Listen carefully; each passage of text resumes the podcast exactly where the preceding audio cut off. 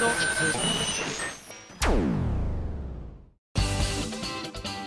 井あさみのシンガーソングゲーマー皆さんこんにちは今井あさみの SSG 今回で219回目を迎えました。どうもどうもというわけでですねえー、今日ね予告動画見てくださった方すでにお分かりかと思うんですがそうなんです。みおちゃんがですね7月に入ったというのにいないんですよ。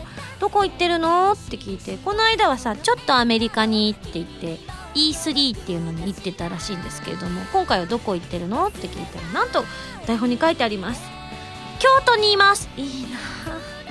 いいないいな。取材ですって。でもそのいいないいなって他の、えー記者の方にね言ったらでも今井さんゲームのあの取材で行く地方なんて新幹線で行ってタクシー乗って現地行ってインタビューしてタクシー乗って新幹線乗って帰るんですよ。それでもいいんですかって言われてそう言われるとなーってふうに思っちゃいましたけれども京都行きたいな久しぶりに。なんかライブやったのが本当ねつい先日のように思われますけれども結構経ってるんですよね。あれは、えー、と2つ前のツアーの時だったのでね。はいというわけでそうそうあの前回ね大発表されましたけれどもです。なんと今やさみの次のライブが、えーお台場のあたりで開催されることが決まったんですね。すごい今雑な情報でしたけれども。はい。というわけでまあまだちょっと準備するには早い段階ではありますので今後ね準備していく段階で皆さんにいろんな情報をお伝えできたらなと思うんですが初めての箱なので事前にちょっと見に行きたいなと思ってるのでそこでやってるなんかイベントとかライブとかあったら見に行きたいなーなんて思ってるので後でねプロデューサーにねだってみたいと思います。はいじゃあここで普通と紹介したいと思いますよ。こちらタカさんです。ありがとう。え会員ナンバーが2つ持ってて1196と1503ということでありがとうございます。ミンゴさんこんばんは。こんばんは。ジメジメとした日が続きますね。そのせいか使っているバスタオルが生乾きになってしまったので思い切って買い替えてみました。新しいバスタオルは新品の何とも言えない香りがしてお風呂の後の気分の良さが増したように思います。ミンゴさんは最近買い替えたものとかありますか？ということでいただきました。あねえ梅雨のシーズンだとどうしてもバスタオルってなんかあの家にもよると思うんですけどあの必ずどんな大きなバスタオルでも必ず絶対毎回洗う派の家とバスタオルってあの3日に1遍ぐらいでいいんじゃない？3回ぐらい使ってからでいいんじゃないっていう家があるっていうのを私大きくなって初めて知ったんですよね。あの大学生の時だったかな？友達の家に遊びに行った時にあの本当普段清潔にしてる子なんですけれどももちろんそれがあのやりそういうやり方だっていうことなので全然あれなんですけれどもえ私はうちのはそういう風にしてるよ。23回使ってから洗ってるよっていうのを聞いて。でへえそうなんだ。うちは絶対洗ってるなーって思ったらうちバスタオル使わない家だったんですよ。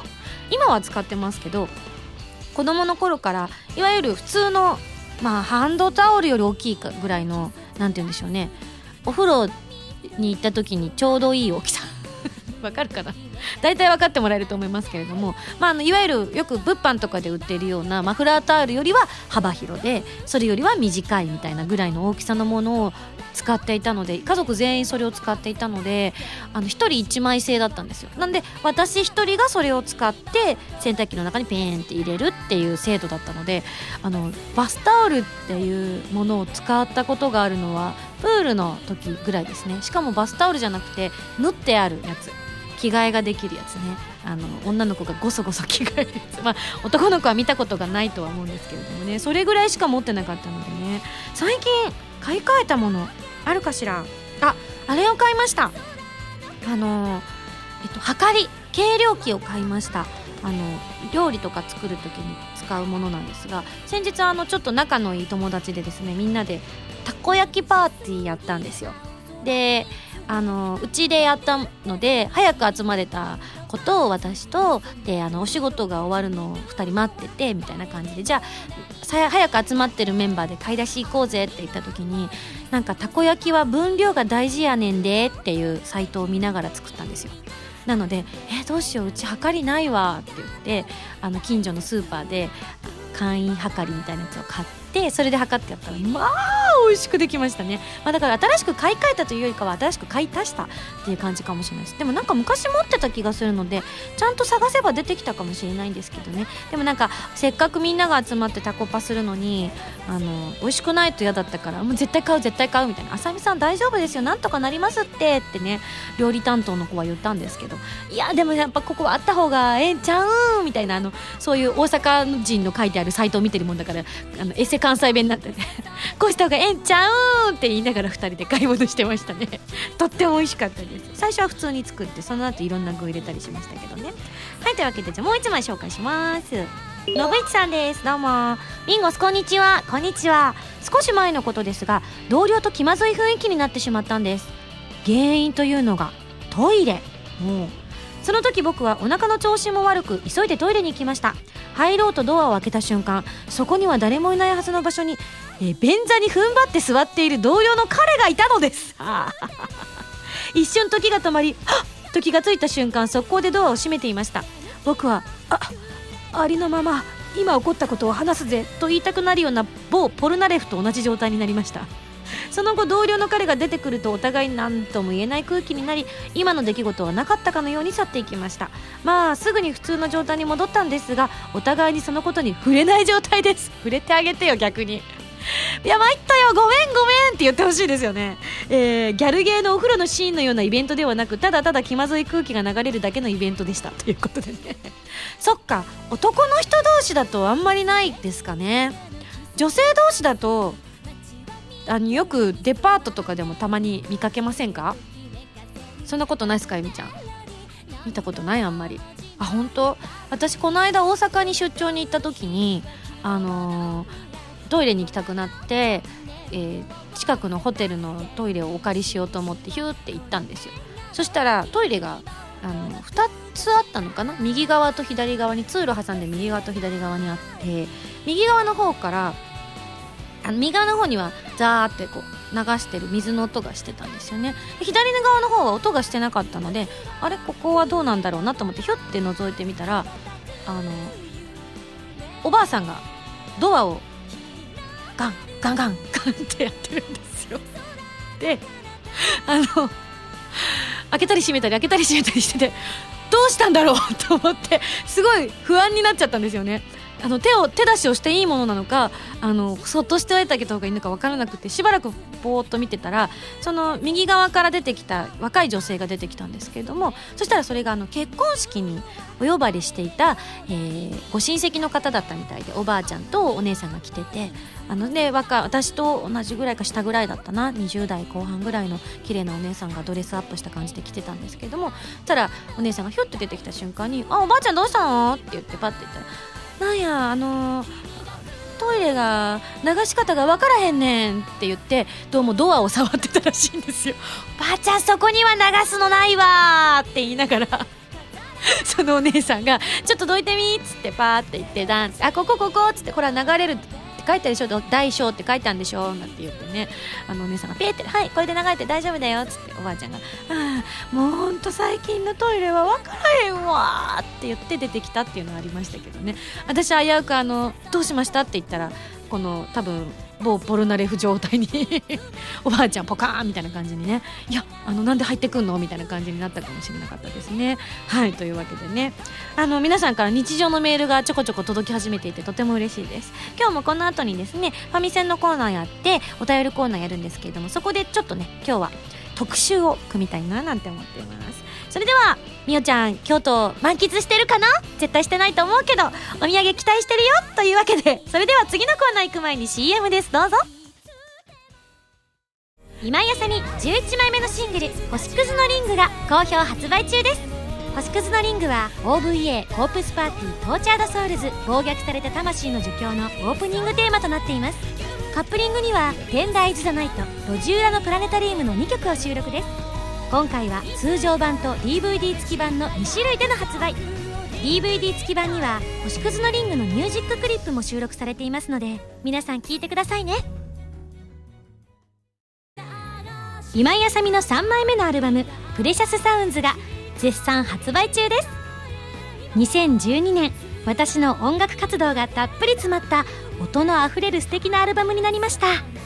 ブルーレイ付き限定版には新曲のミュージックビデオも入っています。ぜひいろいろな音を感じてくださいね。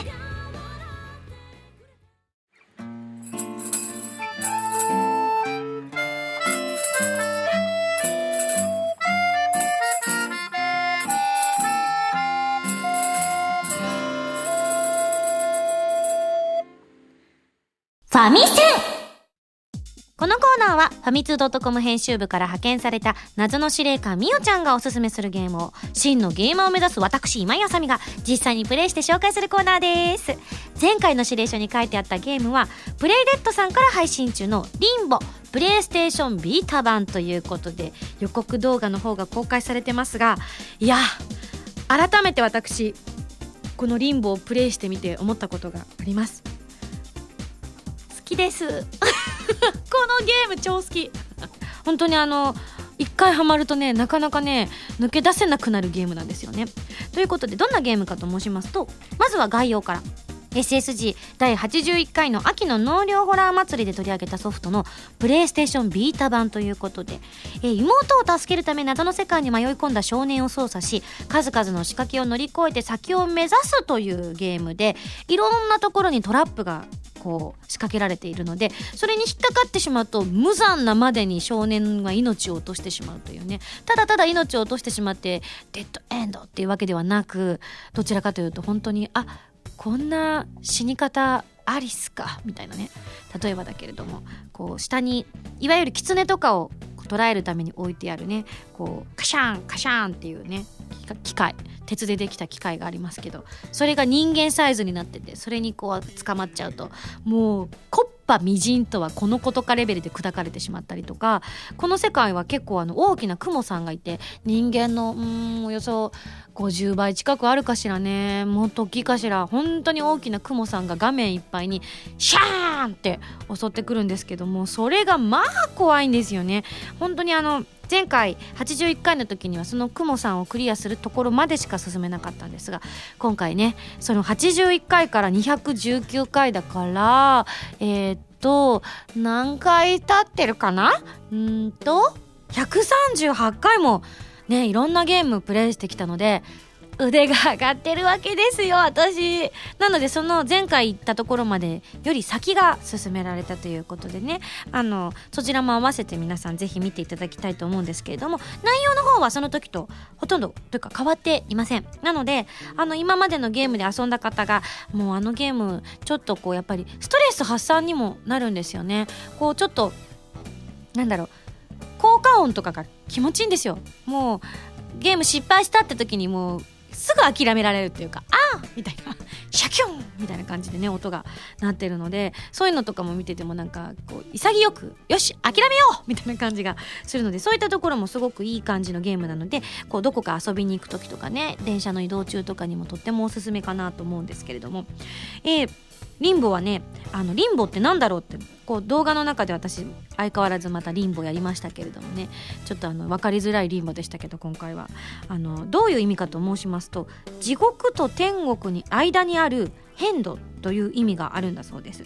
なのでそれを意識してプレイすると印象が変わるんですよということで今京都にいるみおちゃんからねメッセージを授かっております。いやーほんとね楽しかった。ちなみにあの動画の方は最後ねかっこよく私がプレイ終えたところで終わってるんですがその後こうムータンが動画を止めてたんですけれども何事も言わずにしばらく進めましたね。多分私がこれいいやっていうまでやらせてくれただろうから下手したらもうあの今井さんもう収録ですよって言われるぐらいやっていたかもしれないというね。本当に私これあのプレイステーションビータ版お家に帰ってですねあのダウンロードしたいなと思っております。いや本当に本当に。いや面白いですよ。皆さんも一度ぜひ遊んでみてください。はいというわけで今回ご紹介したゲームはプレイレットさんから配信中のリンボプレイステーションビータ版をご紹介しました。それでは来週の指令書を開封したいと思います。指令書。これまで様々なファンタジーの世界で冒険を繰り広げてきたミンゴさん。こんにちは。こんにちは。もうファンタジーの冒険はバッチリですよね。そんなミンゴスさんには次回タルタルじゃなくてちじゃないでしょ？びっくりした。エルフになっていただきます。ほい？ほい？ほい？もうお分かりですよね。というわけで次回取り上げるのはミンゴさんがエルフ役で出ているドラゴンズクラウンです。やったー。待ってました見事なエルフのプレイを披露してくださいね。それでは頑張ってね。謎の司令官みよちゃんよりといただきましたが見事なエルフのプレイができるかどうかは自信がないが見事かどうかはわからないがエルフの声はやってます。間違いない。ね動画の方でも皆さんにエルフの声がお聞きいただけるのではないかとは思っているのですがねちょっと頑張りたいと思います。あのこう何て言うんでしょう。横にこうスクロールしながら敵を倒していく系ゲームということでね、まあ、皆さんうっすらお気づきだとは思いますが得意ジャンルかと問われればそうでもない気がする。が頑張ります。なんて言ったってねエルフの声もやらせていただいてますしね。はいというわけで来週のゲームは「ドラゴンズクラウン」に大決定。以上ファミセンのコーナーでした。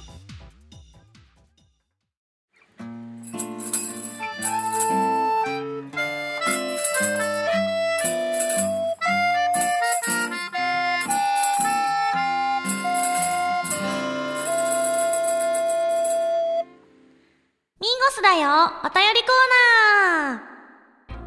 はいというわけで、えー冒頭でもご紹介した通り今日は特集をお届けしようと思います。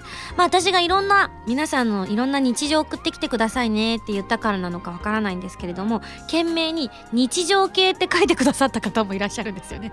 ちょっと面白いと思いながら。でそしかもですね何やらあの写真付きのメールをたくさん送ってくださった方がいらっしゃったので今日はそれをね皆さんご紹介したいと思います、えーハンドルネームはたぴー001056さんからいただきました。ありがとう。1056番ですね。ミンゴスこんばんは。こんばんは。毎年6月になるととある公園の歩道に沿って数百メートルほどアジサイが咲いている場所があります。今までは電車から見てるだけだったけど今回初めて行ってみました。雨上がりだと雰囲気があってよかったのですが残念ながら雨は降っていませんでした。え？ミンゴスを連れて行けばよかったかもです？どどういうこと？最近晴れ女ですから私プンプンみたいな。有名な場所なのか散歩の人や僕と同じように写真を撮る人もたくさん来ていましたよ。老夫婦やお腹の大きなお母さんもいました。花は青と紫が一番多くてたまにピンクがあるといったところでとても華やかな空間になっていました。ただ僕はお花用のレンズは持っていないしお花の撮影の知識もないのでポートレート気分で撮り回っていました。もう少し勉強してまた来年にでもチャレンジしようと思います。そんな中でも良さそうなのが撮れたので添付しますよ。よかったら見てあげてください。ということではい。写真がついてます。もう本当にザ・アジサイって感じのねお花と葉っぱがこうなってて奥側に少し濃いめの紫があって手前にピンクっぽいお花になってますね。ちなみにあれですよね。土壌というか土が酸性だと何色？えーアルカリ性だと何色みたいなのがあったと思うんですけど子供の頃なんかそれがすごく衝撃的だったんですよね。アルカリ性とかってやっぱり理科の実験とかでしか聞かないじゃないですか。だからなんでこの土がアルカリ性なんだろうとかなんか子供心になんかすごく不思議だなって思ったのよ。ーく覚えてますね。でよくあの桜の木の下にはなんかね怖いものが埋まってるっていうじゃないですか。あれと同じ感じだったらどうしようとか必ず友達と言ったりしませんでした。人間の体は酸性なのかな？アルカリ性なのかな？みたいな。しませんでした？あしない。あそう。スタッフが誰も反応してくれませんでしたね。どうも。はいというわけでねありがとう。素敵なアジサイでした。そしてそして。こちらみつきさんからいただきました。ありがとう。先日大学のサークル仲間と高尾山に行ってきました。新宿から電車で1時間ちょっと移動するだけであれ？こういう景色熊本の朝の山奥でも見たことがあるぞと思いました。木々の葉も綺麗な緑に色づいてまさに初夏といった感じで。ただ少し暑くありました。また秋頃行くと紅葉して綺麗になるんでしょうね。高尾山については登山初心者にもおすすめの山だとかあれは山じゃないよだとか前評判をいろいろ聞いていたのですが立派な山ですよね。今回は1号路から登ったのですがなかなか険しい坂道が多く中腹辺りでももう汗だくになっていました。途中蛇を見かけたのですが友人とこれ黒ミンゴスだ。ちょっとちょっと困る困る困る。あれ白いからミンゴスでもうーん嫌だけどいいよみたいな感じだったのに。ヘビ怖いから。でも白だからなんか神様みたいでいいかなと思ったんだけどあの黒ミンゴスってただの青大将だから 多分。高尾山にいるヘビだと多分青大将だと思うんですけどね。でも子供心に青大将っていうのに青くない。これって詐欺でしょって思いませんでした？なんで青大将って言うんでしょうね。不思議なんて思いましたけれども。えーそんなことを言いながら、えーはしゃいで体力を奪われたりもしました。山頂付近になると空気が変わったと感じ取れるぐらい空気が澄んでいてとても言わされましたよ。これからの季節山や海のアウトドアでの楽しみが多くなりますね。私は大学の方で8月初夏に臨海実習に行ってきます。あさみさんもぜひ休暇を利用して自然と触れ合ってみてはいかがでしょうか？ということであこれはあれだ。私も高尾山登ったことあるんです。モノレールみたいなやつで。多分1号路ってことは結構歩かれたのかな。ちょっと私も覚えてないので分かんないんですけど違うかな。あの一番簡単な道かな。どうなんでしょう。結構いろいろルートがあるんですよね。で本当にあの山の中を歩くルートといわゆる舗装された道で途中猿山があって、まあ、猿山はあの本当に施設になっていてちょろっと寄って見れたりするんですけどそういう普通の坂道みたいな感じの道と。で私はもう全部行けるところは人工物を使ってやるぞっていうことでね。いわゆるこうロープウェイ的なやつにも乗ったしなんか電車がそのままグイーンって動くやつにも乗ったしみたいな感じでね。なのでまあ本当に私はあれは山じゃないよって正直思いました。それは多分ねルートをきちんと選択するかしないかによるのかななんて思いますけどね。帰りはちょっと山道の方通って帰りましたけどね。いやいやいやほんと素敵ですよね。その時に見かけたあのお茶屋さんかな。えー、とおそおそらくお蕎麦屋さんとかそういう山小屋的なところ一番山頂部分だと思うんですけど私が行った時はすごく混んでいたので全然中入れなかったんですよね。なんかいいないいなみんな涼んでていいなって思ったのに今思い出しましたね。はいというわけでありがとうございます。続きましてえこちらせつなさんからいただきました。ありがとう。あさみさんこんにちは。こんにちは。先日日曜日に出勤していた時のことです。近所の小学校の門のところに大人が大勢詰めかけていた光景を見ました。春の運動会なら終わってるだろうし秋の運動会はまだ先だろうしなんだろうと不思議に思っていたのですが後から聞くと授業参観だったようです。参観日といえば「まるちゃんのところ来たよ」とか「まるくんのところお母さんまだ来てないの?」とか言って授業中にもかかわらずこっそり盛り上がっていたのを思い出します。先生もいつもより優しいですよね。確かに。先生が普段はあの本当に汚いあの T シャツあの汚いってあの別に汚れてるとかじゃなくてあの子供たちと一緒にあの外で一緒に遊んでくれる先生だったりとかしたので本当に泥まみれになった服でいつも授業してる先生が その日だけスカートを履いてきた時にみんなざわってした。先生がスカートを履いているみたいな。先生も女の人だったんですねって男の子が言ってめっちゃ先生に怒られてました。私だってね女なのよキーみたいな感じでね 怒ってたんですけどなんか結構ね中性的なあのかっこいい女の先生だったんですよね。なんでスカート似合わないねってみんな思ってるけど口に出せない。みたいな感じでしたけどね。いや懐かしい、えー自分はというとあんた目があったのに無視したやろと帰宅後に母親に怒られることが多々ありました。なるほどね、え先日メールの中で、え猫の親子の写真をお送りしますよということで母猫が思いっきりガン見してる写真なんですということでね。あ本当だ。猫ちゃんが2匹いますね。最近またねあの猫の動画を見るのにまたハマってるんです。あの猫猫動画とかねこうアニマルなんちゃらとかで調べて検索して引っかかった猫の動画を見てねニコニコしてるんですけどなんだっけ？マチカン。猫違うな。猫のこのなんていうの？種類？それ可愛いなって思いました。どうもすいません。雑な情報でした。続きましてハンドルネームデンジャラス漁師さんです。ミンゴさんこんばんは。こんばんは。先日久しぶりに愛車を洗車しました。その日は日の出と同時に起床。いつもより念入りに洗い綺麗になったところで小1時間ほど車を走らせ知多半島の先端のある、えー、とある旅行まで軽くドライブしてきましたよ。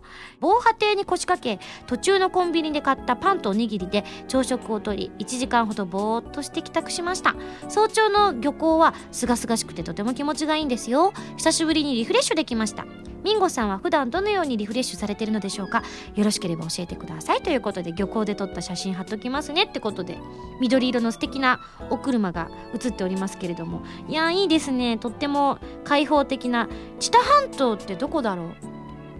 あわかった。愛知のあのヒュインってクワガタのあの角みたいになってるとこの一つじゃないですか？タッフが調べてくれて今パソコンを持ってきてくれましたよ。はいというわけで知多半島の場所。あ合ってる合ってる。そのクワガタのほら角の部分。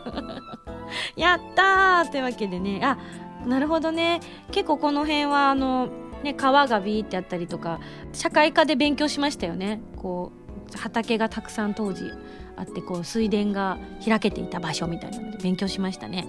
なるほどね。いや素敵ですね。今ちょっと思い出したのが先日あの電車に乗っていたら最近って皆さんやっぱり携帯電話を触ってることって多いじゃないですか。で私が椅子に座っていたら隣に女の子がひゅって座ったんですよね。でその子がこう本当に膝の上に置いてメールをするんですよ。でそうするとすんごい視界に入るからでも私横だったから最初はなんか面白い打ち方するなと思ってて別に内容なんか目に入ってこなかったんですけどそしたら目の前におばあさんが乗ってこられてあの席を私がふって譲ったんですね。もうすぐ降りるんでどうぞみたいな感じで譲った時にその女の子の前に座ったんですよ。そうすると画面が丸見えなんですよね。で その子があのいわゆる LINE ってやつをやってたんですよね。で文字もすごく大きくてもう見たくないのにすごい目に入ってきちゃった上に言葉が一個一個がすごく簡潔になってたのでもう脳に鮮明に残っちゃったんですけどその内容が「私寂しいんです」みたいなことを彼女の方が言ってそれに対して相手の方が「寂しい時は飛行機を見に行くといいよ」って返してたんですよ。あの漁港ではなくて空港ってことだと思うんですけどあの僕は寂しい時はよくそこに行って思いにふけるんだみたいな「わあ素敵。今度ぜひ一緒に行きましょう」みたいな内容だったんですよ。素敵な内容なんですが見せなくていいからって思いました。そうなんだ。人は寂しくなると空港を見ると落ち着くんだと思ってへえと思いながらねちょっとあ次で降りなくちゃって思いながら降りたんですけどね。見る気なかったんですけど本当にそのねカップルなのかこれからカップルになる方なのか分かんないですけど見ちゃってすいません。でも膝の上で押すのはどうかとお姉さんは思うよ。最後 M 佐藤さんです。ミンゴスこんばんは、えー、ミンゴスはスーパームーンってご存知ですか？あなんか先日ありましたよね。私知らなかったんですけど一緒にいる方が「今日はスーパームーンですね」って言っててちょうどなんかとある事情で私がセーラームーンっぽい格好格好は嘘です。嘘です。ごめんなさい。セーラームーンっぽいねみたいな雰囲気のなんかことをしていたんですよ。もうなんか、わけわかんない。い。やー、か期待しないで。ほんとごめんなさい。忘れてくださいね。まあでもそんな話題で、そのスーパームーンだねって言われた時に、私、セーラームーンかなって思っちゃったって話をしようと思っただけなんですけど、すいませんでした。あの、みんな忘れてください。えっと何年かに一度月が地球に接近していつもよりも大きく明るく見える現象だそうです。今年の6月23日がそれに当たるということで時期外れのお月見に出かけてきました。ちょっと雲が多かったけど雲間からいつもよりも明るい月が見れてとっても綺麗でしたよ。自分の影がくっきり見えるくらいでした。海風も穏やかで気持ちよくて日付が変わるまで日光浴ならぬ月光浴を楽しみました。え月の光や波の音って気持ちを落ち着かせたり心を癒してくれる不思議な力がありますよね。そんな力をミンゴスにもお裾分けということで撮ってきた写真を添付しますということで。あ素敵。なんか幻想的な写真ですよねこれ。あの本当に藍色の空が広がっていて左右に少しだけ、まあ、おぼろ雲ぐらいかな。ほんの薄い雲がスーッと流れていてで中央上部あたりに本当にまん丸の月がポーンって浮かっててやっぱりスーパームーンの時って明るさって増すのかもしれないですね。普段こういう月をあんまり写真に収めることもないのでわかんないんですが今、えっと、スタッフが別の写真を持ってきてくれましたけれどもあなるほどねあのもともとこの写真っていうのが今私の手元にあるのはあの月が本当にガーンって写ってる写真だったんですが送ってくれた写真は海辺で撮影されたもので2枚に分かれちゃったのかな添付した時にね。というわけで下には海がすっごい綺麗な海が広がっててあのー夜の海見に行くと月がわーってある時って月の下の方って結構キラキラと白く輝いて見えると思うんですけどそれが本当にたくさん見えますね。なんかいつも感じているものよりも確かに光量が多くてそういう白い道が広くもっと、うん、太いっていうのかな。広がってる気がする。ひょっとして昔今適当に喋りますけどあのモーゼの10階のやつってこれかもしんないよね。スーパームーンの日でたまたまバーって上げた時にちょうど雲から月が出て道がブワーって見えたのを道が開けたっていうのがなんか本当は渡ってもいないのにこう人づてに伝わっていく間に「いや俺通ったぜ」みたいな「あの人通ったらしいわよ。なんかみんなで通ったんですって」みたいな感じに広まっていった可能性ありますよね。へえとっても綺麗ですね。そうか私もこの日見に行けばよかったな。いや素敵でした。はいというわけで。なんか月がねこう月って人にすごくいろんな影響を与えるって言いますけれどもなんかやっぱりこう人間のサイクルと月のサイクルって本当に惹かれ合うものがあるんだなっていうのはすごい感じますよね。はいというわけでとっても素敵な写真をね皆さんに送っていただいたのでなんかリスナーの皆さんにもお見せしたかったんですけどなんかあのねこれ載せちゃうよってお話もしていなかったのでねちょっと私があの描写をこう多めに語ってみましたけども伝わりましたでしょうか？まあ、もしね、今日読まれた方で写真載せても全然大丈夫ですよって方はね、あの、番組宛てにメールくれれば、スタッフがね、あの、じゃあこれ載せちゃおうかな、みたいな感じでね、載せてくれるかもしれませんのでね、もしご一報あればということで。ただ、あの、デンジャラス漁師さんのこの写真は載せられませんね。加工しないと。完全に車のナンバーが写ってます。どうも。はい、というわけで、いや、日常メール来て楽しい。皆さんまたまた、ぜひね、送ってください。というわけで、以上、ミンゴスだよ、お便りコーナーでした。原由美のサードシングル「インテンション」が7月24日にリリース決定です今回は全3曲入りのシングル。表題曲の「インテンション」は小説「オーバーロード4リザードマンの勇者たち同梱」のドラマ CD 主題歌。カップリング曲には PS3&Xbox360 ソフト「ファントムブレーカーエクストラ」オープニングテーマ「ブルームーン」とさらにもう1曲新規録り下ろし楽曲も収録。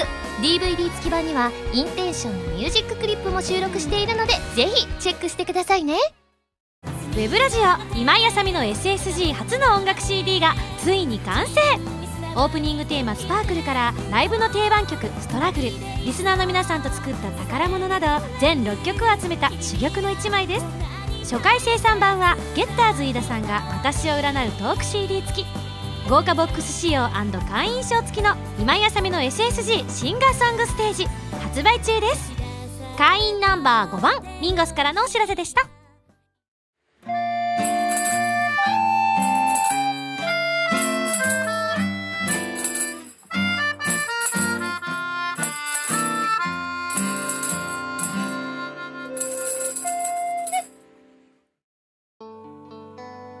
あさあ、エンディングですが、ついに私の手元にも星屑のリングが届きました。嬉しいイエイというわけで今ね、中をね、パカって開けてみたんですよ。